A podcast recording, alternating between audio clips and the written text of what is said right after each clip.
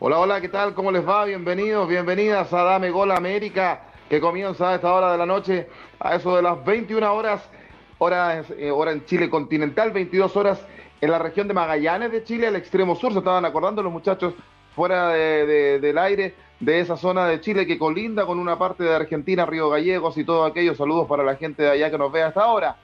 Eh, en Perú, Colombia, Ecuador, 22 horas, no, miento, 20 horas, me confundo, Argentina, 22 horas. Muchas cosas para conversar. Usted dice, oye, pero acá no está la Champions, no está la Copa Libertadores, no está la Copa Sudamericana. ¿Qué van a hablar? esto? Siempre hay fútbol, siempre hay para conversar. Finalísima. Argentina le dio un baile a Italia ayer, lo vamos a conversar. Vamos a hablar de aquel, de, aquel partido. ¿Qué pasa con la Liga Nación Europea de selecciones que se está jugando también? ¿Hay una negociación con la Conmebol? ¿Podría participar Sudamérica también este próximo año? Lo vamos a conversar también el día de hoy. ¿Qué pasa en nuestras ligas locales? Mercado de fichaje, han terminado las primeras ruedas. En mucho de nuestro fútbol, en Chile pasó así. Eh, lo vamos a consultar también qué está pasando en Perú. En Argentina ya hubo campeón. Y en Chile también hoy, esta semana, se está, estas semanas, estos días, se está celebrando los 60 años de que se llevara a cabo el Mundial de Chile en 1962. Y hoy, el 2 de junio, se celebra el triunfo de Chile 2 a 0 frente a Italia. La batalla de Santiago se le denominó porque había un clima muy hostil. La prensa italiana había dicho que en Santiago era un lugar de delincuencia, de prostitución y de máxima pobreza. Eso no le gustó al equipo chileno y el primer tiempo fue una batalla campal. Se cumplen 60 años del combo, del, del- de la piña, como dicen en Argentina, que le propinara el gran Leonel Sánchez que nos dejó hace un par de meses a Mario David, al italiano. No hubo ni tarjeta roja, en ese tiempo no existían. Ah, y una reconvención del árbitro y nada más. Todo aquello lo vamos a tener esta noche en Dame Gol América. Y ahí ustedes lo ven, pues los muchachos ya están eh, con nosotros. Los estás viendo a través de los Facebook Live de Dame Gol, de los Amarillos Somos Más de Ecuador y también, por supuesto, a través de los canales de YouTube de Fútbol al Derecho de Colombia y también de, de Dame Gol, no, no sé, ahí me lo va a confirmar Miguel Relmuán. Pero nos están viendo ustedes a esta hora eh, de la noche, por supuesto. ¿Cómo están, muchachos? ¿Cómo le va? Yo es siempre un agrado tenerlo y voy a partir de inmediato con usted. Eh, ¿Tiene la remera de Argentina ahí en el hombro? ¿Qué, qué es lo que tiene? Sí, Argentina, una Argentina, camiseta. Argentina. Una camiseta del año del Mundial 98 de Francia.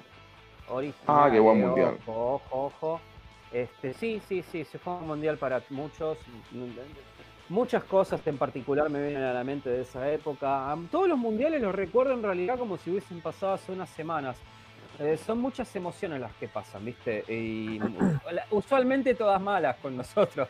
Pero bueno, nada, se dice que este mundial es el mundial de Messi, que este que el otro, que de acá que de allá, se va a retirar. En Qatar nos quieren mucho por Maradona. Y hay que ver, ¿viste? Todos sabemos que en los mundiales siempre ocurren cosas de las cuales siempre dejan controversia.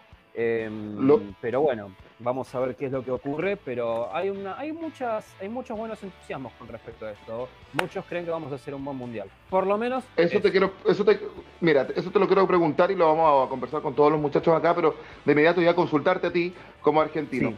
¿Qué te pareció eh, este partido y este título de, de- de Argentina? Eh, la verdad es que le dio un baile a Italia, un- una Italia que recordemos no clasificó al mundial, pero no, no, no, fue- no es un equipo fácil, es Italia igual, No. igual presionó los primeros minutos y sin embargo Argentina eh, supo llevarlo a cabo. ¿Es para ti candidato Argentina al título del, del- del- del Mundial de, de- de Qatar de este año, Joe? Yo creo que es un candidato más que nada por el tipo de Copa América que hicimos, las eliminatorias que hicimos, y este partido no es algo menor para nosotros. Eh, si bien la finalísima no se juega hace bastante y jugamos una contra Francia, si no me equivoco, eh, más o menos por después del año Cuando se 91. llamaba Copa Artemio Franchi.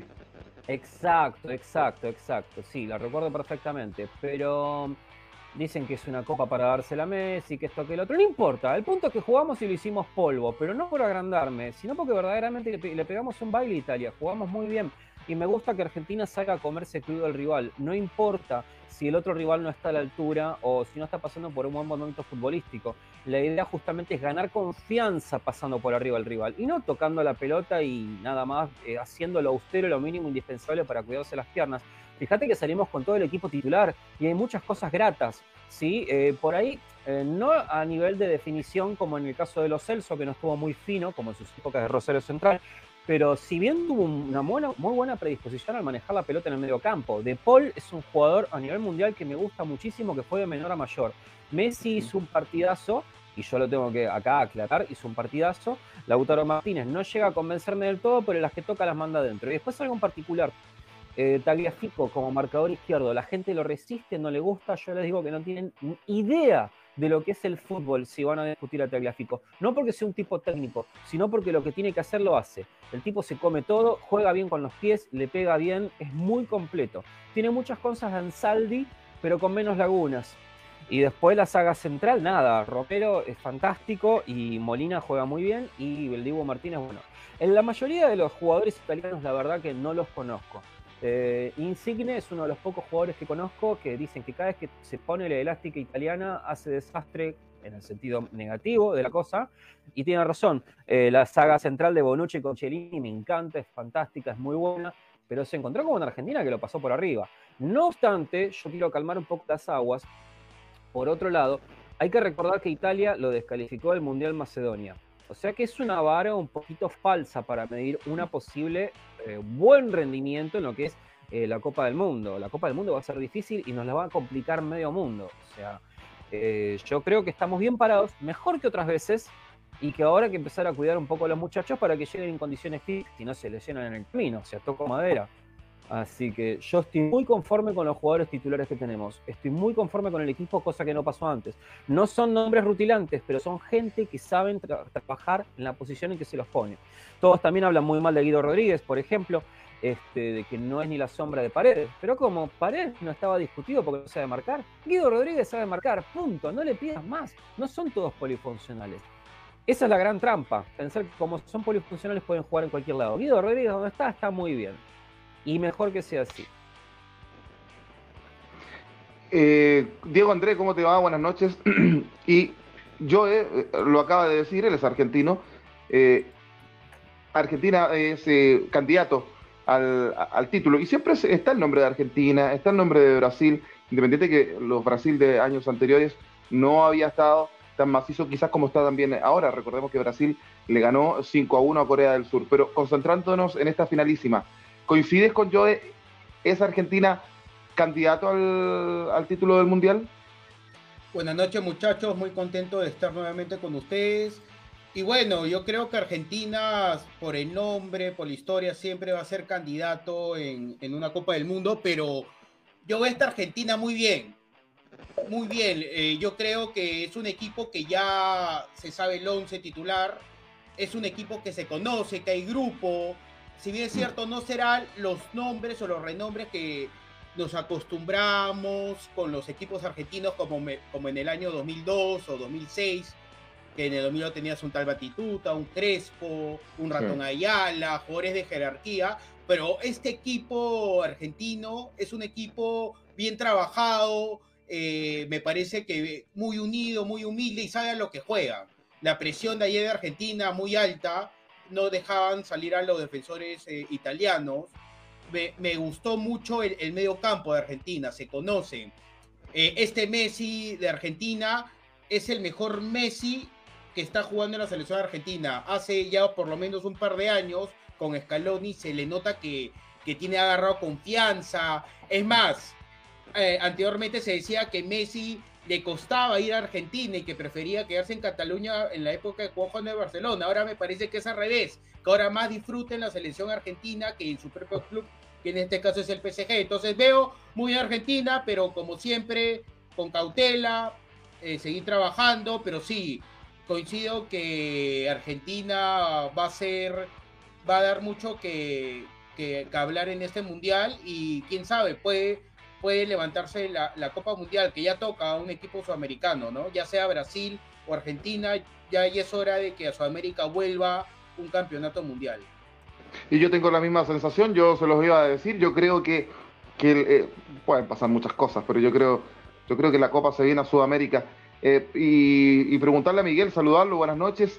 Eh, también la misma consulta. ¿Crees que Argentina es candidato? ¿O sientes que le, le puede faltar algo, algo quizás? Eh, buenas noches muchachos, buenas noches Joaquín, buenas noches a, a Joe también, eh, a Diego, bueno, a toda la gente de, de Los Amarillos Somos Más, de Dame Gol y también de Fútbol al Derecho.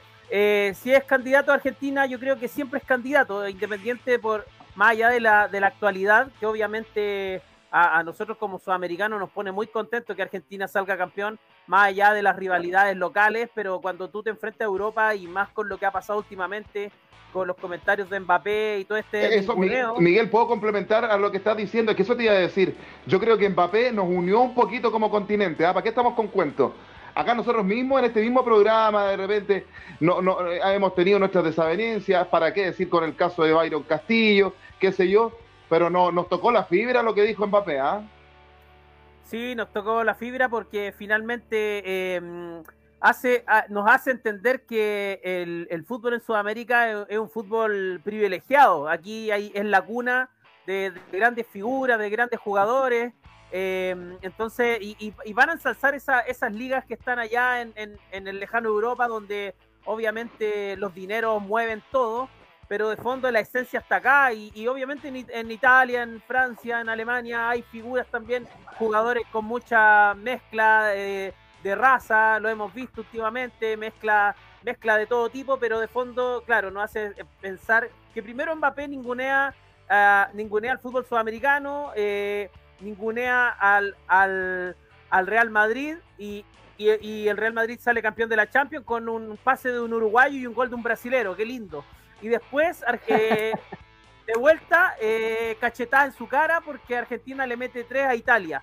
Italia que venía obviamente con algunas bajas, no es el, no es el equipo titular titular, pero de fondo siempre Italia. Y es muy bueno que, que Sudamérica pueda eh, eh, mantener eh, una hegemonía, por lo menos mantener el equilibrio, porque últimamente en- a nivel de clubes eh, sí Europa estaba por encima de Sudamérica. Ahora, el, a lo que iba de- del, comentario respecto a, Argentina y, si es candidato, eso hace valorizar mucho más lo que hizo Chile con las dos obtenciones de las Copa Américas, porque eh, me acuerdo que la Copa Artemio Franchi se iba a disputar, iba, iba a jugar Chile con por ahí con Francia, un cuadrangular Argentina, los, los finalistas, me acuerdo, y se echaron para atrás, no sé por qué. Iban a jugar en Milán, de hecho, eh, para la primera Copa América del 2015, y después se, se vuelve a articular esta copa que para muchos es más que ma- marketing, pero de fondo también es bonito eh, enfrentar a las selecciones, a las mejores selecciones de cada continente. Eso es lo que debería suceder siempre, como estábamos acostumbrados a ver la Intercontinental, que después se transformó en, en el Mundial de Clubes y todas estas transformaciones económicas de los torneos que finalmente estábamos acostumbrados a ver y que hoy día ya son otra cosa. Así que bien por Argentina, bien por Sudamérica y ojalá que cualquier sudamericano en el Mundial eh, saque la cara por, por, por este lado del continente siempre. Sí, eh, a ver, a- instalaron eh, ambos, me parece que fue Diego, ¿no? Y, Mi- y Miguel, dos consultas que, que quiero hacerles de inmediato a ustedes, pero voy a partir por lo primero, por lo de Messi. Joe, Messi hasta las Copas América que Argentina perdió con Chile, era altamente criticado, renunció a la selección, se decía, lo decía Diego, quería estar más en, Catal- en Cataluña que en- Argentina se decía en Argentina que esa generación de futbolistas era una de las mejores que habían tenido y sin embargo no consiguió nada en cuanto a títulos. Después de que Argentina gana la Copa América en Brasil de la mano de Leonel Scaloni, Scaloni que no tenía eh, experiencia como entrenador, nadie quería tomar la selección argentina. Eh, Gallardo, eh, Simeone, Pochettino, y podría seguir nombrando, nadie quiso tomarla. Sin embargo, él se queda comenzando una especie de interinato y termina quedándose en la selección argentina y le da un título. Esta, esta superación en el juego de Messi en la selección argentina, ¿a qué se debe? Se debe a, eh, al técnico Scaloni en sí, al respaldo que este le da, o se debe al poder haber obtenido esa Copa América que Messi se saca esa mochila de que no había podido ganar nada con la selección adulta, porque si él lo había hecho en, eh, series menores con, ganando un Mundial eh, Sub-20, Holanda 2005 si no me equivoco. Eh, ¿A qué se debe, eh? ¿Cómo lo ves tú o crees que una cosa lleva a la otra? Bien, una cosa lleva a la otra y tenés razón. Muchas de las cosas que vos nombraste son ciertas. Pero a mí me llamó poderosamente la atención que dijo Diego, acá abajo mío, este, con respecto al tema del Barcelona. ¿No se fijaron que desde que se fue de Barcelona juega mejor en la selección? A mí me parece que Barcelona era como un padre celoso y castigador y encerrón. O sea, como viste esa gente, esos padres que no te dejan salir de noche porque es muy tarde y que te sobreprotegen. Bueno, eso mismo le pasaba a Messi con el Barcelona. Ahora me doy cuenta. Yo siempre dije, Messi tiene que salir del Barcelona para poder encontrar otro tipo de fútbol. Le tocó una edad mayor en donde el Barcelona no es el mismo de antes y que por ahí posiblemente también no haya querido quedar pegado en base a las derrotas. Igualmente a Messi en Barcelona no se le puede pedir nada ni decir nada. Eh, es una, eh, por el Barcelona dio todo, eh, fue fantástico, yo no tengo nada para decir. Sí, en el rendimiento que tuvo estos últimos, no sé, 16 años que estuvo con la selección, pero, oh casualidad, viene Scaloni con otra idea un poco más austera, supo unir al grupo, porque Scaloni era un tapado y era un técnico interino, y aún así le hizo muy bien al grupo. Más allá de todos los nombres que se manejaron en su tiempo, técnicos que si bien tenían unas ideas un poco antiguas, está bueno darle un respiro de aire fresco a un tipo como Scaloni, que tiene un cuerpo técnico que entre otros tiene Aymar, Samuel, grandes jugadores que han pasado por la selección sub-20 y mayor después.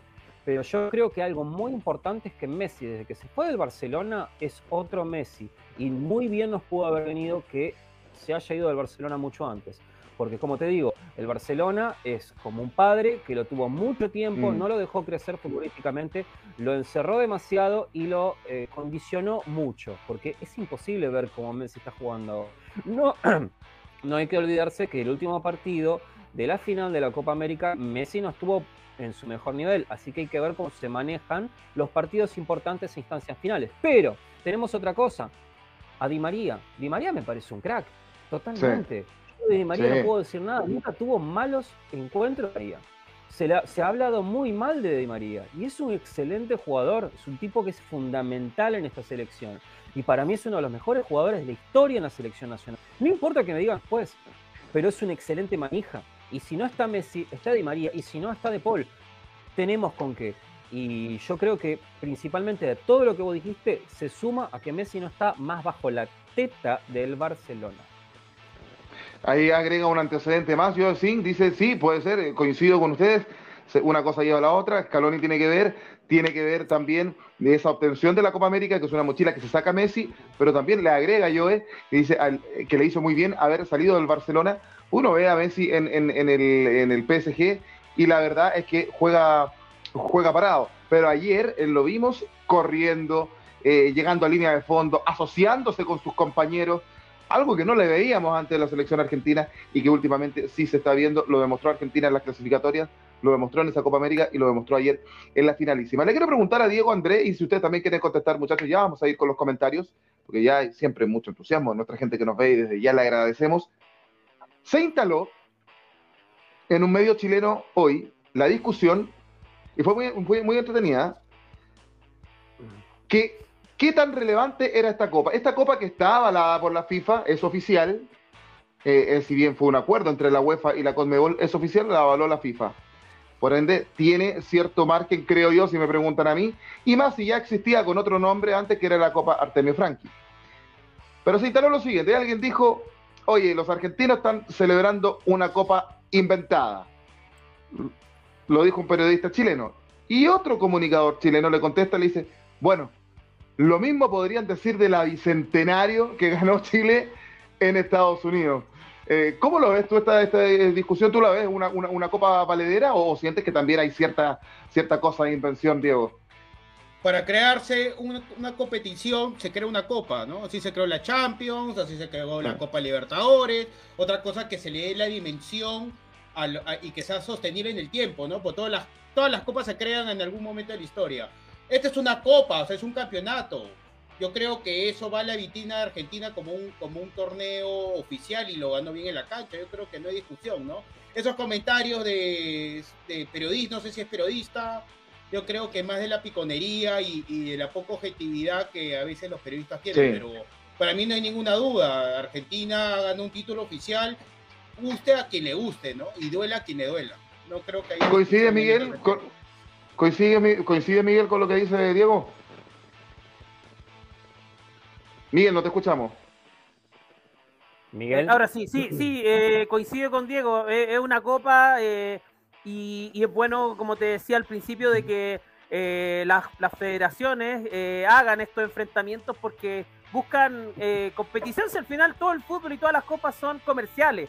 Son uh -huh. para, para la vitrina, son para, uh -huh. para ganar lucas, son para, para vender televisión, son para mil cosas. Entonces, eh, es un título oficial, ojalá se mantenga en el tiempo, ojalá las selecciones eh, sudamericanas puedan jugar la National League, o sea, la National eh, UEFA, para que después Mbappé venga a jugar a, acá a la, a la, altura de La Paz y todas esas cosas que hablábamos la semana pasada, en una de esas será. Así que buenísimo, me, me, encanta todo lo que está pasando en, entre Sudamérica y Europa. Perfecto, y, que lo, y, y ah, sí, vamos a los comentarios, pero ah, para, antes de cerrar este tema, de esta finalísima. Ah, no, no, no, me estoy adelantando, me estoy adelantando. No me hagan caso, no me hagan caso. Vamos con los comentarios, Miguel Relmuán, porque ahí eh, están eh, nuestros amigos muy entusiastas. Sí, muy entusiastas, mucha gente comentando. Agradecemos de antemano a Camilo Cárcamo, dice saludamos. Eh, también a Jessica Delgado Ortiz, saludos, hincha de la Universidad Católica de Chile. También a Ángeles Duca de los Estados Unidos, dice hola, buenas noches. Chicos, saludos. Eh, también está Rick Garrison Thomas, como siempre, buenas noches. Regio Oh. Panel. Eh, también dice Rick, Argentina, si es que candidato, si es, sí que es candidato al Mundial. La mecanización de movimiento que, eh, que buscó y logró Scaloni, más la dependencia a Messi y Di María, arrastrando eh, al equipo, eh, al resto del equipo, logra victorias y se impone, po- impone pose- posesión, posesión del balón. Eh, Susi Rebolledo, buenas noches muchachos. Eh, también Rick dice, hoy en día España-Portugal junto con Inglaterra se asoman como candidatos que le pueden hacer el peso, como posibles rivales a vencer, pero este mundial es el mundial de, las despedidas y obviamente ninguno de los dos, CR7 y Messi, van a querer dar una pobre presentación con su país, sino que al contrario. Eh, por ahí una polémica a propósito de lo que dice Rick con Claudio Bravo, lo estaban, lo estaban jubilando al arquero de la selección chilena. Eh, Viviana Castillo dice, hola Sí. amigos de Dame Gol América, un saludo muy especial para ustedes. Eh, también dice, ¿qué piensan de esta noticia? Néstor Lorenzo es el nuevo entrenador de la selección Colombia, oficial. Sí. Vamos a tocar, vamos a hablar de eso. Vamos, Eh, lo vamos a Pablo- actualizar. Pablo Vázquez dice, eh, hola, buenas noches muchachos, saluda a Pablo que está en Chillán, al sur de Chile. Y Mayra Paladines dice, hola chicos, buenas noches, saludos a todos. Esos son los comentarios muchachos hasta ahora.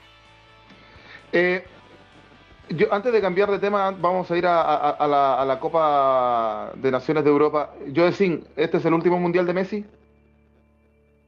Sí, totalmente. Es el último mundial de Messi. Es más que claro eso. Este, lo más importante de todo, ahora empezar a ver qué tipo de jugadores tenemos detrás de Messi. Por suerte vamos a tener una continuidad, porque posiblemente incluso sea el último mundial también de Di María.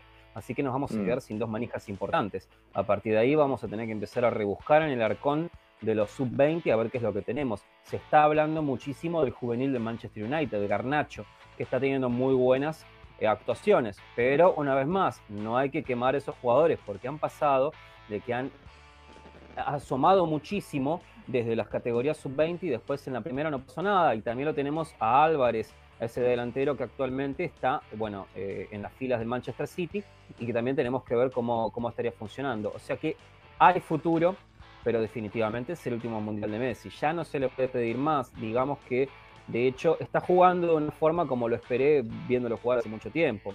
Así que, bueno, nada, este, sí, definitivamente. Es el, es el último mundial no solamente de Messi, sino de Di María también, Otamendi también, este, nada. Pero dentro de todo hay una columna vertebral bastante bien armada, así que eh, vamos a tener que empezar a pensar en el futuro. Una vez que termine el Mundial, ya ahí se va a empezar a mover otra cosa. Y habría que empezar a cambiar un poco el tema de los técnicos de la sub-20 y la preparación. Si bien está Aymar y etcétera, etcétera, ya con la sub-17 hemos visto eh, cosas complicadas, Está, como ese mm, final con Brasil, donde se terminaban agarrando a piñas. Diego Placente Bueno, también, hay ¿no que está? cambiar un poco la mentalidad. También está Diego Placente, bueno, a pesar de que no soy muy devoto del señor Placente. Amigo de Caruso Lombardi. Eh, nada. Sí, amiguísimo de Caruso Lombardi. A mí me gustaría verlo a Caruso formando juveniles. ¿eh? Lo que pasa es que la AFA entera lo odia, así que lamentablemente no, no lo vamos a tener. Igual Caruso Lombardi es algo para un programa entero. A mí me gustaría que Caruso Lombardi vaya a dirigir a otro país. Uruguay, Perú, que, que haga otro Acá. trabajo, cosas que acá, acá no se creo- pueden yo- hacer. Acá Yo creo que acá en la, en primera B nuestra puede o, o- o en la primera A, incluso en un equipo de menor eh, convocatoria, yo creo que andaría muy bien eh, Caruso Lombardi. Vamos a la mucho UEFA. ojo. Sí, sí, eso no hay discusión. Eh, ha descubierto muchos Mucho jugadores. ojo. Sí, sí, sí.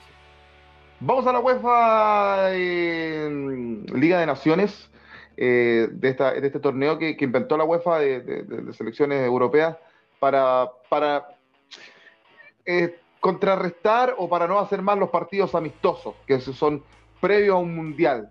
Hace dos un par de años que se está jugando esta copa y dejó algunos resultados. Polonia le ganó 2 a 1 a Gales, Bulgaria empató 1 a 1 con Macedonia del Norte, el equipo que dejara fuera a Italia del mundial. Estonia le ganó 2 a 0 a San Marino, Georgia le ganó 4 a 0 a, a Gibraltar, Chipre perdió 0 a 2 con Kosovo y se canceló Albania con Rusia. Eh, Irlanda del Norte pi- pierde 0 a 1 con Grecia, Serbia pierde 0 a 1 con Noruega, Israel empata 2 a 2 con Islandia, sí con Islandia, República Checa le gana 2 a 1 a Suiza, España 1 a 1 con Portugal, Eslovenia 0 a 2 pierde con Suecia y para mañana se esperan otros partidos como es el caso de Kazajistán con Azerbaiyán, Letonia, Andorra. ¿Qué le parece eh, Diego André? Eh, eh, ¿Es una copa atractiva o no, o- no tanto? ¿Esta le parece que es más inventada que la finalísima? O sea, en realidad eso se ha construido evidentemente para generar más ingresos, pero también ha perjudicado a los equipos sudamericanos, porque ya no, hay- ya no se puede encontrar un amistoso con un equipo europeo, porque todas las fechas FIFA ya están eh, ocupadas. Me parece un torneo interesante en el sentido de que eh, hay, hay, por- hay, hay como ascensos y descensos, ¿no? Hay eh, del A, que son los equipos principales, hasta, hasta, el, hasta la fila D o grupo D, ¿no? Que están, como se dice, los que tienen más bajo nivel en Europa. A mí me parece un formato interesante, pero no sé si sea del agrado de los futbolistas, ¿no? O sea, a ver, como a mí me parece atractivo de que haya ascensos y descensos, después haya una Final Four y de ahí una finalísima, eh, pero a los jugadores evidentemente no le ha gustado eh, el tema por, porque tienen más partidos en la temporada. Es más, estos Sí. partidos de, de la Nation League van a ser cuatro partidos, o sea, va a haber dos semanas de, Sí. de- de partidos. Imagínate los jugadores que han jugado en la final de la Champions League. No, no, no se van de, de descanso, tienen que esperar dos, tres semanas más o, o recuperar su lesión. Eh, es discutible. Evidentemente eso, como, como lo he mencionado anteriormente, ha perjudicado, nos ha perjudicado a nosotros eh, por el tema de los amistosos. Argentina ya no se enfrentaría acá hasta, hasta el Mundial con un equipo europeo. Se enfrentó con Italia porque era un, un- un partido oficial. El, el Y, último eh, partido eh, que sería de nivel competitivo para ver el nivel de Argentina sería con Brasil, que está en el TAS, que no sé, todavía no se sabe a ciencia cierta No se sabe. si se va Diego. a jugar o no, ¿no? Y para Sí. complementar lo que estás diciendo, tienes mucha razón porque Brasil, yo lo decía al comienzo, tuvo que jugar con Corea del Sur y Paraguay, que se comió cuatro, eh, tuvo que jugar con Japón. Y lo de Argentina lo dejamos aparte claramente porque estaban jugando un torneo. Pero, pero, pero tiene razón ahí eh, Diego Miguel. Pero hoy, al mediodía, se dijo que el presidente de la Colmebol, Alejandro Domínguez, estaba negociando, Miguel y muchachos, con la UEFA para incluir en los próximos años a, la- a los países de la Conmebol, o sea, a los 10 países de Sudamérica, a jugar este torneo eh, de, la National League de Europa, eh, Diego, y sería como en la categoría B. O sea, ya se estaba, ya se estaba hablando de eso, ¿ah? no es la primera vez que se está hablando de Sí. que, de, porque te- eh, creo que anteriormente se había hablado que por lo menos los primeros cinco en el ranking, que esté mejor en el ranking mundial, Mm. por parte de Sudamérica irían a la National League, pero sería muy interesante, pero lo que leí que no ellos, que nosotros iríamos a Europa, hipotéticamente, Sí. no ellos acá, ojo, ¿ah? Sí, sí, sí. el- el- el- ese es el negociado. Eh, Yo no sé si tú escuchaste, Miguel, también, pero lo que dice Diego es cierto, sino que los, los países sudamericanos tendrían que ir a jugar a Europa y los europeos no van a venir a jugar acá. Y claro, y claro, bueno. ¿qué van a ir a, qué van a ir a jugar a Bolivia? Que no podés ni correr, que estás te- esforzándote por respirar. ¿Te imaginas Mbappé jugando en Quito a las 12 del mediodía? Lo quiero ver, ¿eh? Jugando ahí en Perú, en Cusco. Te la regalo. Mbappé, Mbappé saliendo Mbappé saliendo en camilla del Estadio Monumental de Guayaquil en una ambulancia. Por el, Mira, por el cosa. Tiene que clima. Mbappé- va a tener que comer un montón de pizzas la tortuga ninja. Mbappé así que- hecho mal. Mbappé hecho mal. Todas sus palabras se han revertido. El, el- cuando le dijo no al Madrid, su carrera futbolística va a ir abajo. Acuérdense de mí. Sí. Sí, no va a ser su mundial. Y puede ser. Eh, Ahora, eh, ahora eh, este, este- esta negociación siempre va enmarcada eh, en un tema logístico, porque recordemos que todos los, prácticamente todas las selecciones, excepto Bolivia por ahí, eh, el 80, el 90% de los jugadores convocados están en, el, en los torneos europeos. Entonces eh, ahí se evitarían muchos temas de viaje, eh, también costos asociados. Eh, habría ¿no? más, habría más partidos. También ¿Ah? Asia, hay- en Asia también hay bastantes jugadores sudamericanos jugando en Qatar, Emiratos Árabes, también sería más cerca Europa. ¿no? Claro, También. claro. De, de hecho, de hecho, Chile, por ejemplo, juega el lunes a las 7 de la mañana hora local con Corea del Sur, que acaba La de Copa ser aplastada. por- eh, no, pero este, este partido va es un partido amistoso aparte de la Copa amistoso. Sí, Sí. solamente amistoso con Corea del Sur, que hace- acaba de ser aplastado por Brasil en una goleada también hoy día. Eh, y Chile para llegar a, a Corea tuvo que hacer un viaje a Sao Paulo, de Sao Paulo ir a Europa, eh, de Europa pasar a Oceanía, de Oceanía a Seúl. O sea, un viaje más largo que, que ni te cuento. Entonces, unas combinaciones extrañísimas. Eh, de llegar la Qué verdad selección oculta. nacional. Qué verdad oculta, claro. Eh, Ahora explicamos que... Verdad Oculta es una telenovela chilena que lleva cuatro años en el aire y que no ha terminado todavía. ¿Ustedes pueden termina. creer que hay una teleserie que pueda durar cuatro años? Dicen que termina Acá este mes. No, acá duró uno, al fondo hay sitio 8 o 9 años. Ah, Mandaron a bueno. uno- Ah, ese es espectacular. Es espectacular. La empecé viendo cuando niño y la terminé viendo cuando era adolescente. La terminó viendo casado. Casado. Oye, eh, bueno, es, es así la, la, la, la- la Copa eh, de, de Naciones eh, Europea. Y que la verdad que mañana tiene partidos eh, interesantes como el de Francia y Dinamarca, eh, Armenia e Irlanda, Lituania, Luxemburgo, Finlandia frente a Bosnia y Herzegovina, que me parece que alguna vez vino a jugar un amistoso con Chile acá. Hungría, Inglaterra, Italia, Alemania, buen partido. Montenegro, Rumania, Turquía con Islas Feroe. Eh, Islas Feroe. Eso por lo menos mañana. Después los partidos vuelven el día domingo. ¿Ah? Fanático de la selección Islas Feroe. Muy fanático del país Islas Feroe y la selección de Islas Feroe. Que ojalá le vaya muy bien y que no pierda por más de cinco goles. Eso sería un triunfo, por ejemplo. Bueno, eh, Nórdico hasta la médula. ¿y cuánto, cuánto dura esta copa, eh, eh, muchachos? ¿Dura un mes completo? No, no, Porque- esto- Es dependiendo de la fecha FIFA. Ahorita, por Sí. ejemplo, que vienen al Mundial, se van a, van a jugarse cuatro partidos. O sea, van a tener más del 50% del, del campeonato avanzado. Pero es toda una temporada, dura un año. O sea, el, el año pasado comenzaron a- en, es- en el transcurso de mayo y terminó, me parece que este año con España-Francia, ¿no? En marzo creo que fue la final, no me acuerdo bien. Pero va a haber un campeón antes del Mundial, ¿no? No, no, va a ser después Ah, del termina Mundial, me parece. Termina después Sí. del Mundial. Sí, claro. No va a alcanzar Eh. los tiempos, pues. Es una Eurocopa chica. sí, Yo, yo diría que más que una Eurocopa. más que una Eurocopa, sí. porque juegan seis partidos, sí, hay, y- ah, no hay más partidos. Sería como una, como una liga de un determinado país y, y- y con grupos, ¿no? O como, un, mu- o como un mundial, ¿no? Como un mini mundial, yo lo llamaría. Sí. Sin equipos fuera de Europa. Oye, muchachos, eh, se nos queda en el tintero hablar de un poco de, de este señor, el que está al medio ahí, eh, de, los de estos dos monstruos. Piero Massa. Y ¿No Messi, tiene la Piero foto con la Massa. empanada? Voy a buscarla, voy a buscarla, pero... La, la Empanada, foto, la ¿no? foto de Piero Massa con la empanada que, que, que, que era, era, no era árbitro FIFA todavía. Y en un partido en Calera, como proyectil, tiraron una empanada. Una empanada es, es, es- es al- un, un alimento típico chileno y en otros países también No, se en come. todos los países Yo me hay, en como, Perú. yo Sí, me acá como, también. Vamos a No, no, pelear pero- porque...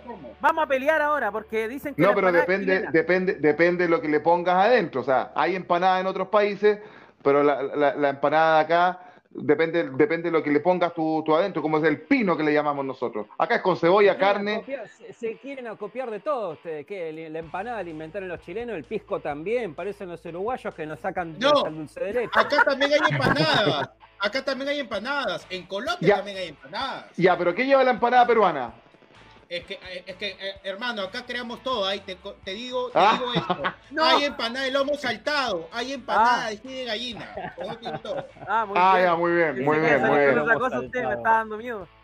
Sí, no, pero la, la, la, la, la- la empanada que, que lleva Piero Massa ahí, que le hace honores también a, a su, su apellido, seguramente debe haber sido de pino.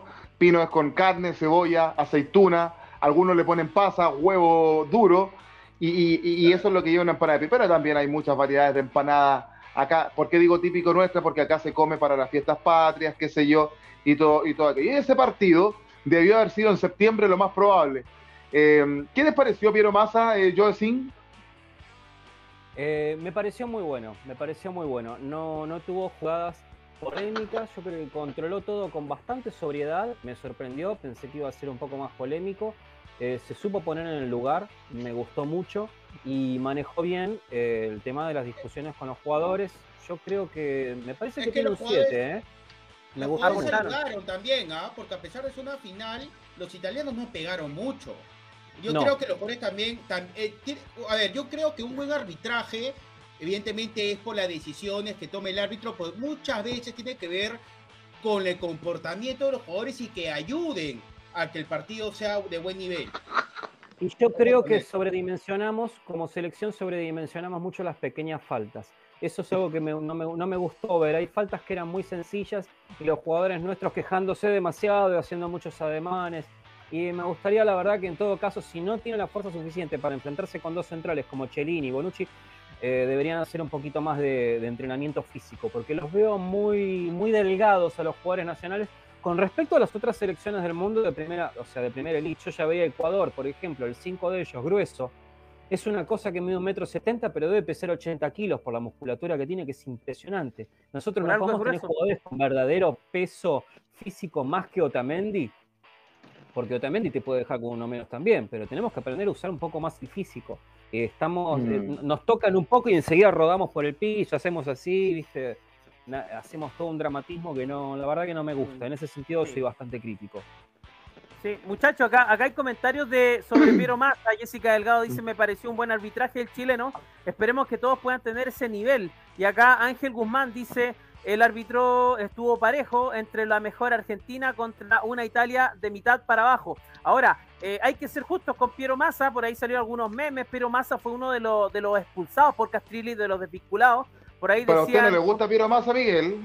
no, no, no me gusta, pero, pero sí debo reconocer que tuvo un buen partido y que y eso es el llamado a atención para Piero Massa, que hemos sido críticos en él por, por su histrionismo, por su actuación, por su puesta en escena en los partidos donde él se quiere robar las cámaras. Señor Piero Massa, usted tiene que arbitrar en, acá en La Pintana, tiene que arbitrar acá en San Carlos de Apoquindo, en el Monumental, en La Calera, igual como lo hizo en Wembley.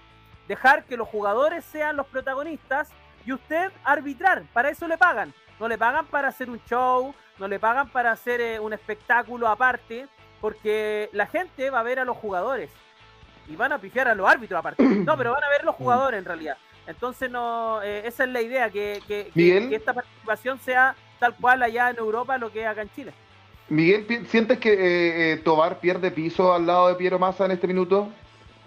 Sí, de todas maneras, porque la federación propone los nombres y esto es un espaldarazo para, para el grupo de Piero Massa, para el grupo de los desvinculados de Castrilli, y, u- y- y es a su vez un retroceso para los los los cercanos a Castrilli, como era el caso de Roberto Tobar. Roberto Tobar dijo que el mejor árbitro de Latinoamérica era Roberto Tobar, y hoy día no aparece ni en las cómicas, con suerte lo he visto un par de partidos. No, se lo Entonces, dijo eh, Castrilli. Castrilli lo dijo por eso. Entonces, eh, creo que aquí ya también hay un- una pasada de cuenta, una facturación de por medio de la dirigencia de la federación en contra de Javier Castrilli.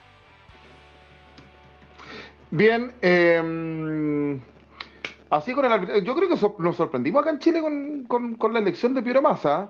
Eh, ¿está para, hecho- va, va a pichar el hecho- mundial o no está o no está convocado Miguel? No, el, el que está convocado para el Mundial es Bascuñán, pero para el VAR, ni siquiera Para vamos el a VAR tener árbitro en solamente. solamente para Pero, el VAR. por menos, pero por lo ¿Ah? menos van a ir, van a estar en el mundial, pues. Con un árbitro. Eh, uh, Dios mío, ya empezamos. Ya empezamos, ya empezamos. ¿Qué Mira, dijo dijo Miguel? Perú. ¿Quiere contestar? Mira, Diego, eh, ando en buena hoy día, así que no, no me voy a descontrolar. Esperemos al 16 de este mes a ver qué pasa. Diego, no vaya a ser que se manden alguna. El y 13, pierdan el contra- 13. El es el 13 van a 13. jugar al final. No, no hay definido todavía un contrincante. ¿Entre cuáles están todavía? Eh, Este martes que viene juega Emiratos Árabes con Australia. El ganador se enfrenta con Perú el, el lunes. Pero lo bueno que juegan seis días antes del repechaje con Perú. Entonces esperemos que se maten, que jueguen hasta el suplementario y que se lesionen todos, ¿no? Está muy bien, onda. perfecto. Igual Australia no tiene mucho exactamente y Emiratos Árabes. Y se está jugando ir a Qatar, así que No, es, No, es, una broma. árabe. Es una broma, mis amigos chilenos, lo digo de buena onda, pero, pero se- el partido de Perú va a ser bravo, ¿no? no eso no lo cabe duda. ¿no? Va a ser ¿Cuándo fácil. juega Perú, Se Diego? disfrazó de Schubert por un momento, se disfrazó de Schubert por un momento. Se disfrazó de Schubert. No, Es polifacético, es polifacético. Yo lo digo de buena onda, para darle color al programa. No, juega el lunes 13, una de la tarde, hora peruana, en Chile sería 2 de la tarde y en Argentina 3 de la tarde. Así que esperemos- El rival de Perú, para Eh, recordarlo. Emiratos Árabes o, Emiratos Árabes. o, o Australia, que juegan Mire, este Diego. que viene. Aquí lo están desafiando, dice el 16 y hora Diego, y se realiza el tatuaje de Vidal. Uy, por Dios. No, el 13. El 13, claro. El 13. No. No, espero que Perú clasifique, ¿no? Para el, el- el- el- para el fútbol sudamericano. Si Chile hubiera ido a repechaje, también yo quisiera que Chile vaya o cualquier país sudamericano, ¿no? De verdad lo digo. Por supuesto. No, no. Y, y- y vamos a estar, por supuesto, a- a- apoyando No, a. yo no soy de tatuaje. No, yo no soy ecuatoriano, yo soy peruano. Yo, yo no soy odiador. Yo no, no soy esa persona, por favor. Yo, yo tengo otros valores. Usted, usted no es Gonzalo Núñez. ese loco. de- Ay, el que, que dijo, no, ese es loco, es un loco, ese está quemado. Está quemado. ¿Cómo será meter en una lavadora a Gonzalo Núñez? Yo eh, con, con eh, el Colorado Lieberman. Quizás que, quiz- quizás que sale, quiz- quizás que sale, ¿ah? O una juguera, mejor dicho. los- tendríamos todas las señales y los trompetazos de Los Ángeles anunciando diferentes modos de fin del mundo para hacer pelota a la Tierra. ¿Vieron Doctor Strange? La última. No es nada, es simplemente una muestra de lo que podría llegar a pasar. No, van a llover pianos, van a volar vacas como en la película Twister. No, terrible. Va a ser una cosa tremenda. Vamos a tener que andar con amuletos por todos lados. No, pero Lieberman, Lieberman es un, para mí, eh, es un buen periodista. No se casa con nadie. Ese es el verdadero periodista. Que no se casa con nadie. Y que no es amigo de los jugadores para hablar bien. Yo pienso, o sea, tendrá sus virtudes o defectos como cualquier persona. Pero a mí me gusta Lieberman. Te dice todo en la cara. A mí me, me- me gusta, de verdad, su perfil, ¿no? Bueno, Sí, sobre sí. no hay nada escrito, dicen por ahí. Eh, estamos haciendo Dame Gol América a esta hora a través de los Facebook Live de Dame Gol, de Los Amarillos Somos Más de Ecuador y también a través del canal de YouTube de Fútbol al Derecho de Colombia. Vamos a las ligas locales, eh, muchachos. Eh, ¿Está a punto muerto el fútbol argentino yo en este minuto, no? Sí, sí, sí, básicamente está en punto muerto. Este, se están jugando muchísimos partidos en el ascenso, eso no es para menos. Se está jugando los torneos de las D, de la C. la B Metro, el torneo argentino A, torneos muy complicados y muy difíciles. Como yo les decía a ustedes durante la semana, Miguel me había dicho, por ejemplo, que el ascenso argentino es muy interesante. Eh, yo me estoy metiendo en el ascenso chileno, por ejemplo, y es cada vez más apasionante y me gustan mucho los equipos que hay jugando que tienen muchísima historia. Yo les recomendaría, incluso a los eh, youtubers, que se metan un poco en el ascenso argentino y que vean lo que tiene para ofrecer, que es por lejos muchísimo menos cabaretero que lo que es la primera división nuestra, que parece una telenovela colombiana, o sea, respetando a Harold, por supuesto, no tiene nada que ver, pero sí, básicamente está en punto muerto, las divisiones eh, más bajas están jugando y, nada, hay muy buenos partidos y nunca sabes con qué te vas a encontrar. Yo la primera división la tengo un poco abandonada porque me estoy metiendo más que nada en el tema del ascenso. Pero bueno, este, nada, eh, Claypole ha perdido 3 a 1 contra este, Deportivo La Madrid una especie de mini clásico, podría decirse, pero bueno, de, ya perdimos las posibilidades de campeonar, por lo menos en primera C, pero logramos la permanencia, que es la parte más importante. Pero la primera división está actualmente en punto de muerte, bueno, esperando a ver que, cuando, cuando se decían los otros partidos que quedan.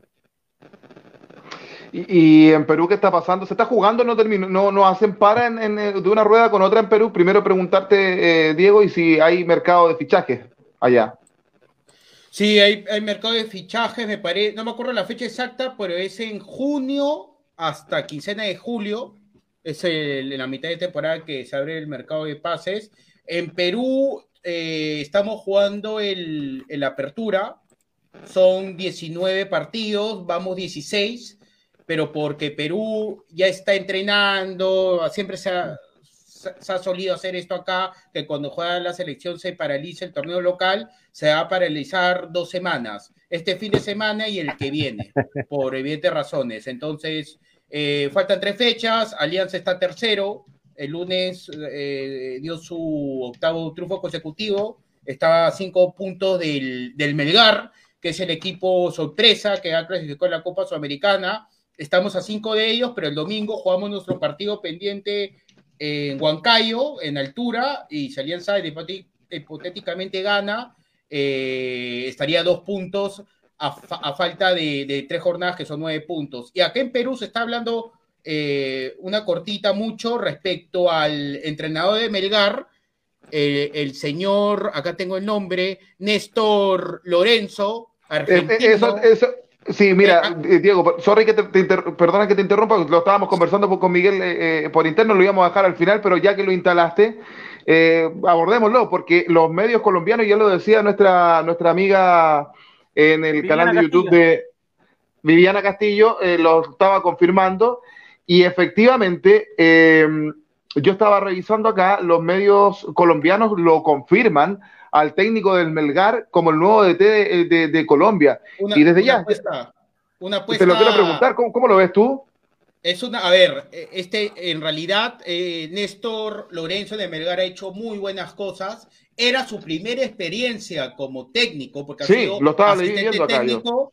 Eh, ha sido asistente técnico de Peckerman en la era de Colombia, pero me parece, no, a ver, es un técnicazo, es un técnico que, que, tiene una ideología de juego, le gusta que sus equipos jueguen bien, que tengan mucha intensidad, que sean vistosos, pero me parece que de, de Belgar, que es un equipo promedio en Perú, es un equipo así tradicional porque viene de una ciudad importante, pero no es un equipo grande, hay que decirlo. Vaya la selección colombiana que la ahorita que la papas queman, ahorita en Colombia siguen un poco enojados que tremenda selección con tremendos cracks que juegan en Europa no vayan a un mundial. Entonces, eh, yo no sé cuál ha sido el, la idea de los dirigentes de colombianos para contratarlo. No sé porque si tuvo un antecedente con Peckerman como asistente técnico y con no sé la idiosincrasia de, colombiana, pero me parece, perdón, perdón para terminar, pero me parece de que es una es una moneda al aire. Puede que te funcione o no, pero lo que pasa es que en Colombia tampoco hay hay mucho tolerancia con los técnicos. Eh, eso para mí es una apresurada, pero que puede funcionar. Espera, que te, quiero preguntar también, eh, y acá tengo el currículum de, Néstor Lorenzo, también lo voy a preguntar a yo, porque es, argentino.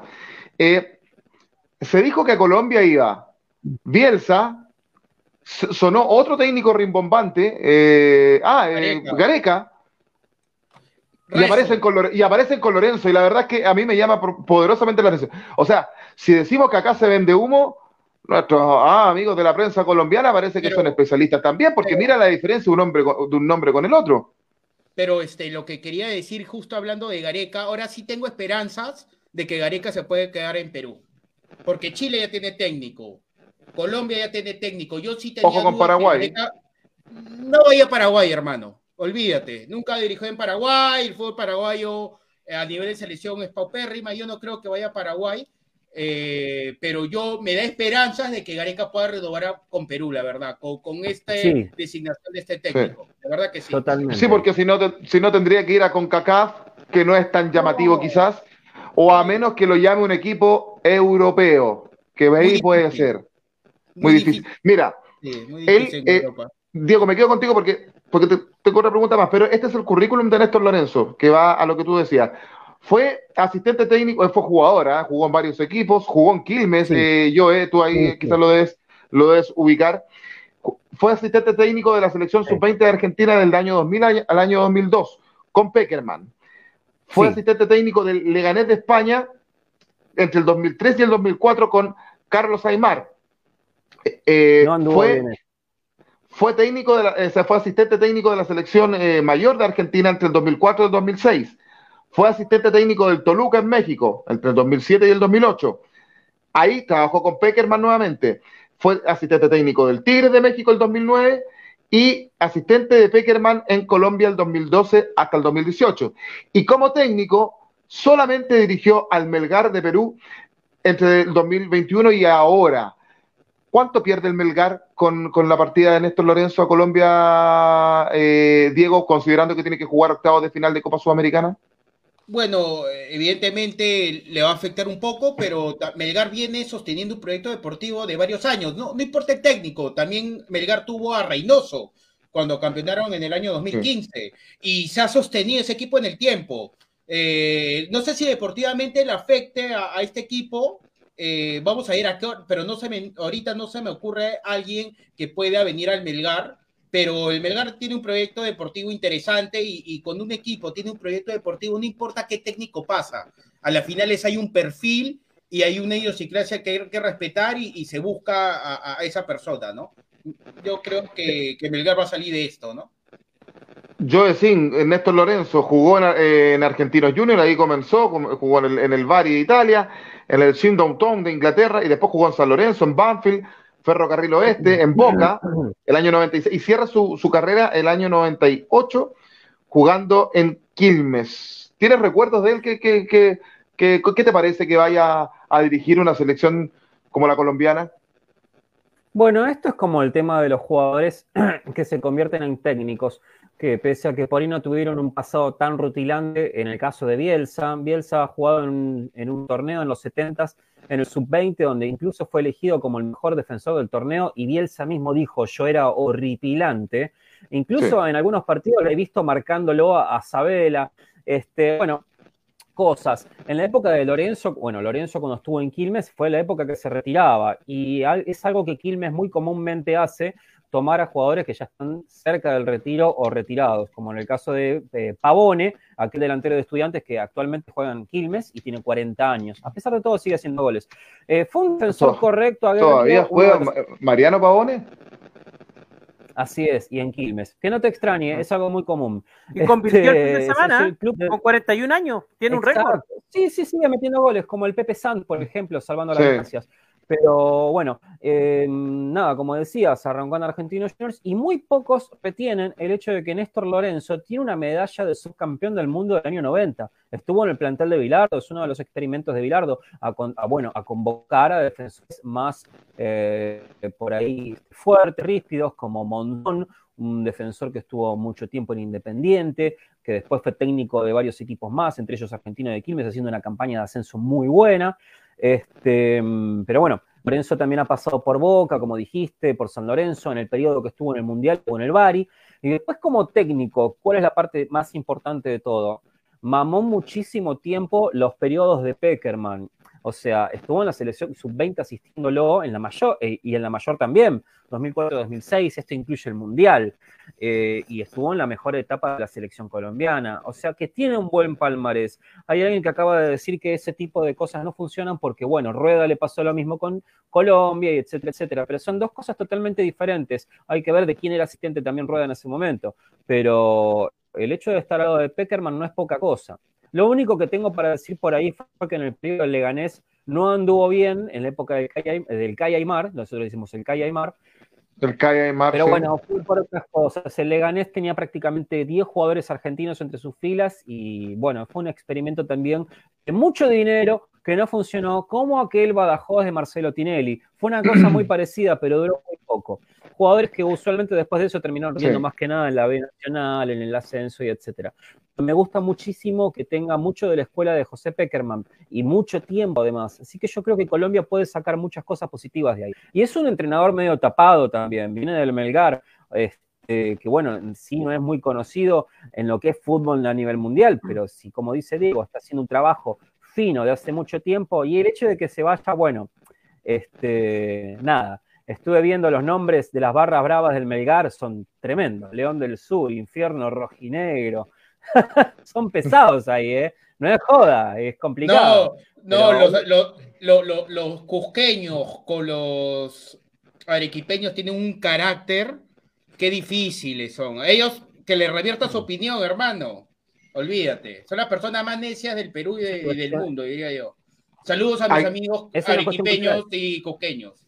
Menos mal que que- le hay- llamó También en el limeño. ascenso, en el ascenso peruano hay un equipo que se llama Chabelines Juniors. Ese nombre es Sí. Qué buen tremendo. nombre. ¿Dónde salió eso? No, Qué buen Chabelines nombre. Juniors. ¿Qué es un chabelín? ¿Qué es exactamente un chabelín? ¿Es una comida? Ma- ¿Es ma- una flor? Me agarraste, no sé qué significa Chabelín. No, no, no, no es una terminología, no. Es un nombre que han puesto. Y, ade- Que tenga y significado, además no. en la B está, está el genial Juan Aurich, que ha hecho Sí. sus armas en algunas copas En internacionales. Copa Libertadores Bueno, estuvo Juan Aurich. Exactamente. Ahí dirigió Sí, sí, sí, Sampaoli. sí, Juan Aurich. Ahí dirigió San Paoli. San Paoli comenzó su carrera en el Perú, en el Sport del Callao. Claro, ahí Sí. comenzó. De ahí fue, de- después fue al Bolognesi, de ahí fue a Cristal, que no le fue bien, y de ahí ya se, se fue del Perú a dirigir. Ya no me acuerdo, creo que se fue, no sé a qué, a qué club se fue, pero su carrera. A O'Higgins de Rancagua, acá en Chile. El mismo, el mismo equipo que dirigiera el Toto Berizzo, que fue, fue campeón el año 2013. Yo estoy buscando mi equipo del ascenso peruano, así que después hablaré bien con, con el genial Diegas. para Sí, que porque hemos diga. dejado, me hemos dejado de lado el ascenso peruano. ¿ah? Nunca le hemos preguntado mayormente a Diego ahí. Ah, yo sé que yo es un amante de la fútbol del ascenso en, en líneas generales. Vamos a Chile, Miguel. Hay un Cusco ahí. Hay un Cusco, que, es, que era el Real Garcilaso, el Sí, de Cusco, o yo Sí. estoy loco, porque pensé Sí, que había un sí. Cusco en primera división también. No, descendió el año yo descendió el año pasado por el TAS. O sea, había, o sea, por puntos le quitaron puntos a nivel administrativo, a- ya había, se salvó del descenso y ahora en marzo de este año tuvo que, que jugar segunda. Sí, sí, recuerdo Qué ese caso. Miguel, eh, terminó la primera rueda del fútbol chileno. Acá le pusieron campeón de invierno, estas cosas inventadas por la prensa de acá. Lo cierto es que termina con, con tres, eh, en la primera división, con, con tres punteros. Colo Colo, Ñublense de Chillán y la Unión Española, los tres con 29 puntos. Esto no se da desde el año 75 en Chile. Y deja como colista, como colista y descendiendo directamente con el Coquimbo Unido con 12 unidades y al Deportes Antofagasta con 11 puntos. Eh, ¿Hay mercado de fichaje, Miguel, en el, en el torneo? Sí, hay, hay, hay mercado de fichajes, hay, y, y, bueno, una noticia que está eh, circulando, eh, ustedes saben, eh, Colo Colo perdió a su arquero, al- a Brian Cortés, eh, tres meses estará fuera el iquiqueño. Ojo, se dice Así que un que, mes.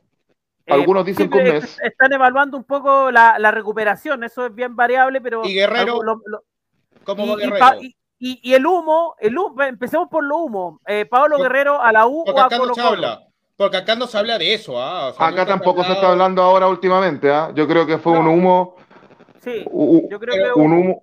Sí. Lo, que, pero lo que sí es verdad es que sí hay una, se está hablando Alianza Lima con Pablo Guerrero, ¿ah? Ya están en conversaciones, veremos si se da eso sí que humo. No, es que Guerrero tiene que jugar. Guerrero tiene que jugar, si no, no vaya al mundial. En el caso hipotético, vayamos. No vaya al Yo mundial. creo que es más, eh, yo creo que es más factible que juegue en Alianza que en un equipo Sí. chileno en este minuto. No, eh, Guerrero tiene que jugar, sea en Alianza, en cualquier equipo, pero que sea titular y que juegue. En el caso hipotético, vayamos al mundial. O sea, Guerrero se tiene que poner pilas ya. Y no, y no, y no, y no, y no pensarla mucho, ¿no? Él quiere ir a Alianza Lima que a los 42 años con una pierna. ¿no? Que no se pase, ¿no? No, no, no. No Sí, pueden yo- no yo- ir al mundial, Diego, ¿eh? Métanse esto en la cabeza. Perú no pueden no ir al mundial. No, Ese partido tiene que ganar, ir. ¿eh? Tiene que Sí. ir y voy a apostar duro. Voy a apostar duro como aposté con el Madrid. O sea, olvídate. Y, bueno, de- de- dentro de las movidas que le comentaba, muchachos, se está moviendo mucho el mercado de pases y eh, bueno, Colo Colo tiene que buscar un, un arquero. eh, por ahí eh, eh, el mercado no está tan amplio y suena Mauricio Vian, un arquero de 32 años, que es de Puerto Montt, de la primera B de Chile. Eh, Qué suena, Dios eh, mío. Sí, eh, eso es, es nivelar hacia abajo. O sea, Viana es un buen arquero, pero ya tuvo su momento. Ahora, imagínense, está de Puerto Montt y podría subir a, a Colo Colo. Eh, yo la- le daría la chance a Carabalí. Creo A que, Carabalí. creo que tuvo, un buen tuvo un buen partido contra Ñublense, tuvo buena atajada, quizás con los pies no, muy eh, no es muy ducto, pero de fondo eh, eh, ha luchado por un puesto y creo que se merece una oportunidad. También eh, se iría Cristian Santos, el venezolano, llegaría Martín Rodríguez también. Eh, suena el pibe Solari nuevamente con En el América. precios, en el América de México. Eh, el América que tiene que dar un golpe a la cátedra, digamos, en contrataciones porque le ha ido pésimo. Así que el pibe Solari sería prácticamente para ellos, lo dan firmado en México. Eh, Daniel González llegó a la Católica, un, un defensa de 20, de 20 años con mucha proyección, proveniente de Santiago Wander. Diego Valencia, delantero de la Católica, suena en, en Holanda, igual que el Zanahoria Pérez, el arquero de la Católica, suena en México. César, César Pinares podría retornar a Católica también. Y bueno, en la U eh, llegó, eh, llegó el entrenador eh, Diego Alonso- López, uruguayo. Diego López, perdón, Diego López, sí, el uruguayo, ex Peñarol, ex Pachuca. Eh, también eh, suenan eh, Cristian Lema, defensa de Newell's Old Boys, como refuerzo de la U. Necesita urgente un central. Así que Y Jesús vendría- Trindade, el uruguayo de Peñarol, también suena en la U. también suena en la U. Y también se habla de las salidas de José María Carrasco y de Manuel Luján. Eh, y esos son un poco lo- los movimientos. Miguel. En Colo Colo también suena Ignacio Giraldino como el próximo 9 de Colo Colo. Pero si Geraldino no, pero si Geraldino no llegó a Coquimbo, estaba firmado en Coquimbo. Estaba firmado, pero es que ahí hay que revisar bien. Lo, pero lo presentar, lo, pre- lo presentaron ah, en la, en- en ah, ya. en- Ah, la semana pasada. Ya. Sí, no, no, no, Geraldino llegó a Coquimbo Unido.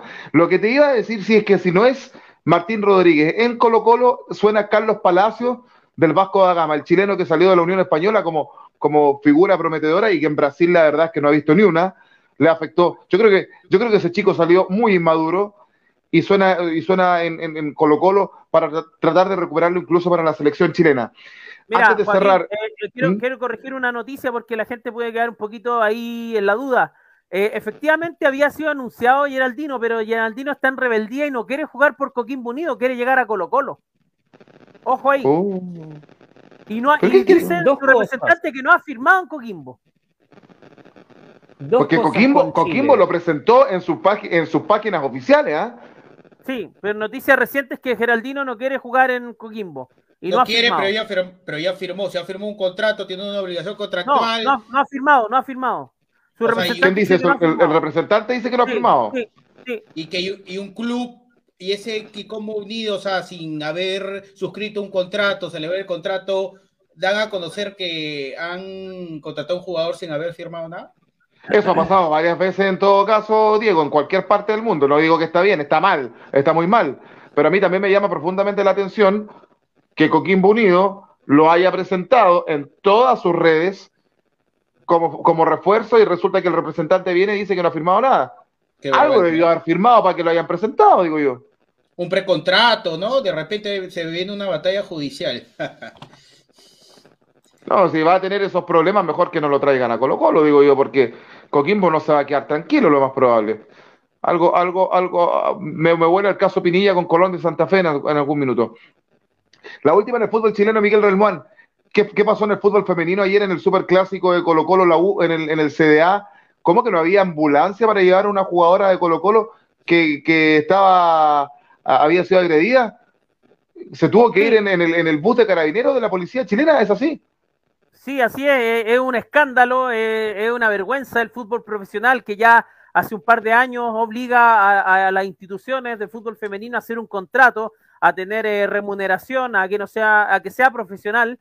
Pero eh, ayer se jugó un partido que estaba pendiente, digamos, el superclásico Colo Colo la U, la U Colo Colo, se jugó en, el predio de Universidad de Chile, en el campo de entrenamiento. No es una cancha de fútbol, digamos, con, galerías, sino que es un recinto cerrado donde puede entrar un grupo de personas. Entraron barra brava de la U, eh, los cuales igual Oh. le hicieron su trabajo, obviamente. No, no, no hubo mayores eh, inconvenientes a todo esto, pero igual hubo momentos tensos. Pero eh, en este caso, ya cuando el partido iba bien avanzado, Javier Agres, jugadora de Colo Colo, salta en una pelota, en un balón por aire, la arquera sale a puñetear, eh, choca con una jugadora de Universidad de Chile y cae muy mal al suelo, pierde conciencia, van a esperar la ambulancia, ella no reaccionaba, eh, momentos muy complicados y llega eh, un, un, móvil de carabineros, de policía, y fue eh, derivada al centro asistencial, eh, digamos, inconsciente en este móvil de carabineros. ¿Cuál es la, cuál es la lectura acá? Primero, eh, por obligación y por contrato, los clubes deben disponer de ambulancias. La U se arriesga a una sanción tremenda y lo más penoso de todo es que, mm, bueno, eh, se, prestó para la risa, para las bromas, para los memes posteriormente, porque Carabineros, su función principal no es acarrear gente, eh, digamos, lesionada, su función es imponer el orden y la seguridad en el país. Así que algo muy escandaloso lo que pasó ayer en, en, el CDA. Y peor aún que lo que arriesga la U, muchachos, es que no estaba autorizado el ingreso de público. Y se está investigando que la Universidad de Chile habría facilitado 300 tickets, 300 cupos, cupos digo, para que entre eh, hinchada a ver ese partido del Superclásico, pero en el fútbol femenino. Es eh, entre la dirigencia de la U y la NFP está todo patas para arriba. ¿Qué queréis que te diga? Bueno, ya estamos casi finalizando, Miguel. Ses eh, 60 años del Mundial del 62, se nos están yendo los viejos. ¿ah? quedan muy pocos. Hay un, hay un museo, en el Museo de la Moda de Chile se están eh, mostrando las camisetas de, de, aquella época. Yo no he tenido oportunidad de ir. ¿Tú has ido? No, no, no he ido. Ahí, ahí eh, complementando un poco la noticia, muchachos, para que se hagan una idea, ese fue el momento donde entra Carabinero a rescatar a la, a la jugadora. Eh, algo muy, muy penoso, muy lamentable en nuestro fútbol de eh, la Premier Chilean League. Eh, y bueno, el, eh, sí, ¿no? Se, se, cumplen un nuevo aniversario del, del Mundial. En redes sociales se han hecho unas simulaciones como si los partidos fueran en vivo, algo muy, muy lindo, digamos, de recordar y, y claro, es, es, parte del patrimonio futbolero, futbolístico, histórico eh, que nuestro país haya albergado en esos tiempos un mundial. Y ahí está la discusión eterna. Si es la selección del 62 o la selección de las Copas América eh, ganada, si es la selección mayor de, de, de Chile de la, de la, la historia. Eh, pero es interesante para la historia, la historia del fútbol, ver lo que pasó en ese mundial. Chile con muy poco organizó un mundial, se hizo hasta una villa olímpica, ahora son eh, viviendas sociales ahí al costado del Estadio Nacional, que lleva más de un año, más de un año cerrado, y no se pueden jugar eh, partidos ahí porque lo están arreglando y se han demorado muchísimo. Así que para los que les interesen, investiguen, vean, eh, hay algunas imágenes en, en blanco y negro, y eso es lo que cumple hoy 60 años, muchachos. Ahí está la piña, el combo del gran Leonel Sánchez que nos dejara hace un mes uno de los mejores punteros izquierdos del fútbol chileno de la historia, pegándole un combo al jugador italiano Mario David, lo que se denominó la batalla de Santiago. Eso cumple hoy, 2 de junio, 60 años. Son una de las postales que nos dejó el Mundial del 62 en Chile. ¿Y qué nos dejan los comentarios, Miguel? Sí, eh, vamos con los comentarios, muchachos. Eh, bueno, saludamos acá, tarán, tarán, vamos por acá. Eh, Agüeda, Agüeda Verónica Sommer, dice, hola chicos, saludos a todos. Águeda. También. Águeda. Agüeda, sí. Águeda. Águeda. Usted está Águeda, como Harold Águeda. Cárdenas cuando dice que yo es del pop de la nutria. Pero ¿cómo, cómo se dice Joe? Corríjanos. Pub de la nutria, yo lo llamo así. Ustedes si al pub lo reconocen como el pub, bueno, está bien. Pero nosotros a los pubs le decimos pubs, o sea, no, Sí, acá también. Acá no también. sé cómo se le dirá en Inglaterra, pero calculo que es igual. Claro, sí, sí. Y el nombre de Águeda está bien, está bien pronunciado, ¿cierto? ¿Es Águeda? Águeda, sí, es correcto, no es Águeda, es Águeda. Ah, ya, Águeda. Así que sí, está, es Bueno, correcto. sí, sí, sí. Mi, mi hijo, mi hijo pequeño, tanto que ve, digamos, YouTube y todas estas cosas, a todos los jugadores de acá de Colo Colo lo- los nombra con el, con el acento en la primera, en la primera parte. Eh, Paves, Cortes, Caravalli. eh, así que ya una cosa muy ya, argentinizado.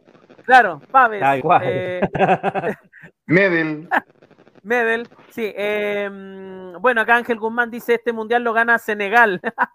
También dice alta camiseta el portero de Don Miguel Relmán. Sí, seguramente. Sí, Eh, muy lindo. El ascenso argentino y el chileno cada vez, cada año que pasa, inusitadamente subiendo el nivel. Magallanes Sí. que contrató al Piña Villanueva, ojo. Buen, Así que buen, Magallanes- buen refuerzo. Magallanes. ¿Cómo vamos a Magallanes festejar que- cuando ascienda Magallanes, eh?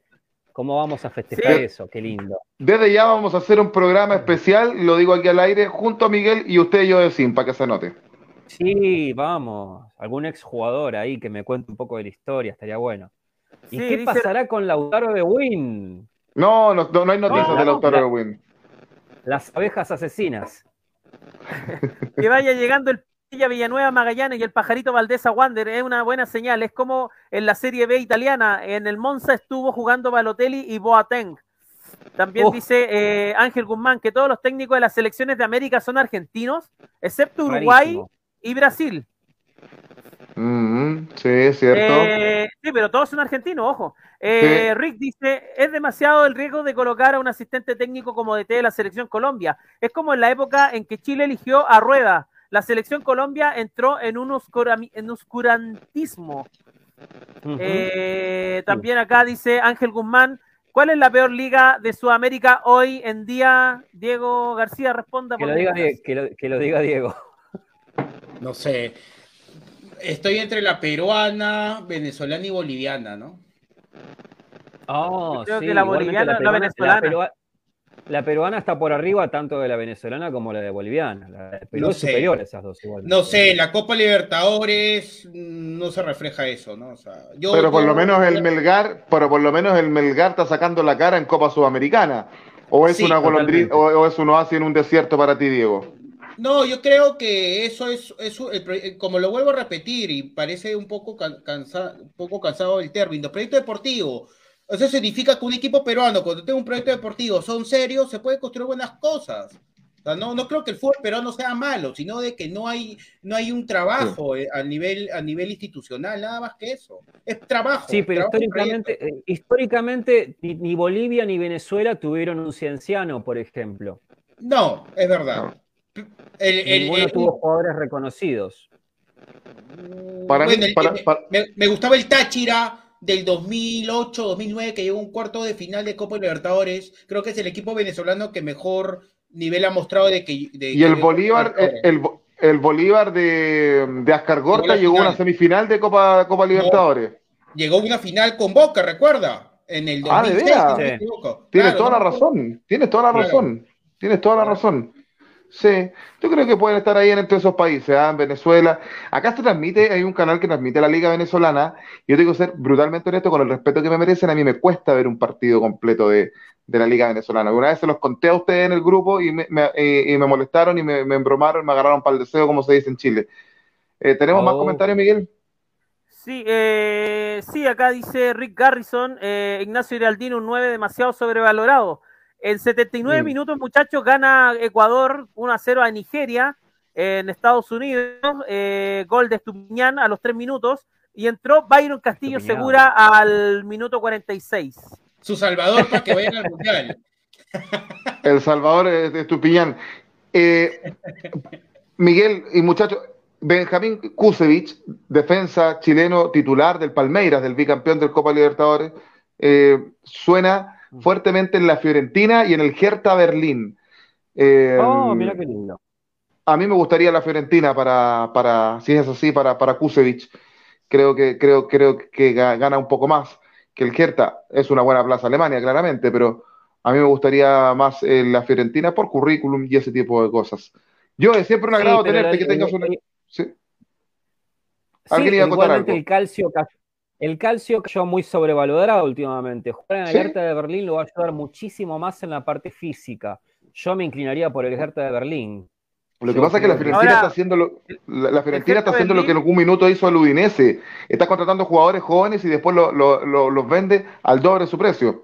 No, y el, el problema de Hertha Berlín es que terminó en la posición número 16, prácticamente en posición de, De eliminación descenso. directa. Ojo, sí.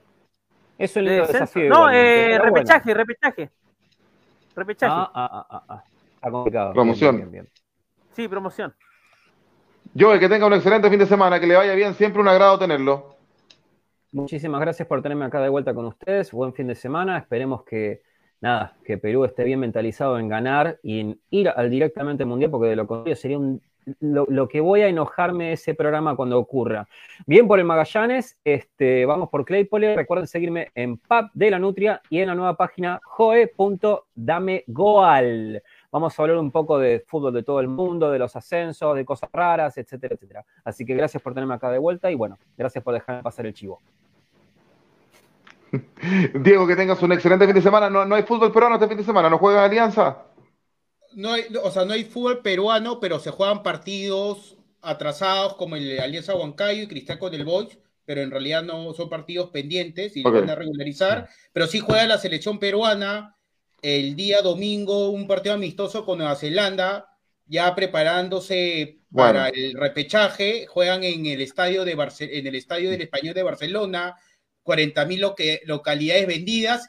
Todos son peruanos, menos seis que fueron hinchas de Nueva Zelanda. Así que el estadio va a ser netamente peruano y la verdad a mí me agrada. Va a haber, hay amigos en Barcelona, me van a dar videos y muy emocionado. A mí me gusta cuando Perú va al extranjero porque hace, hay mucha gente que lamentablemente se ha ido del país por diversas razones, Sí. evidentemente trabajo, no tiene las oportunidades, y que vaya tu selección, eh, hay identidad, sentimientos, eh, orgullo, y eso me agrada bastante.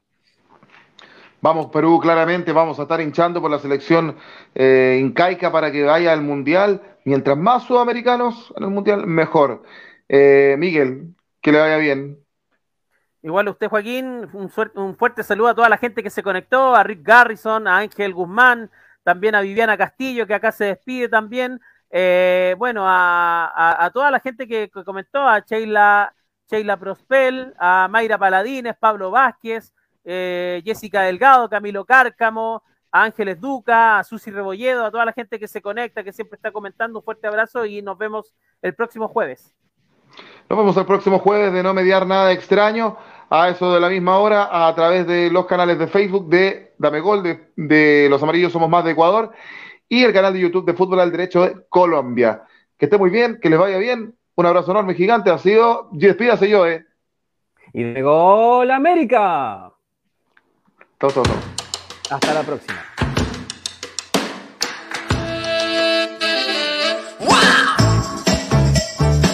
Come on, can you groove it over? I said, baby, I know you're on a roll. Sweet honey, let's take it real slow.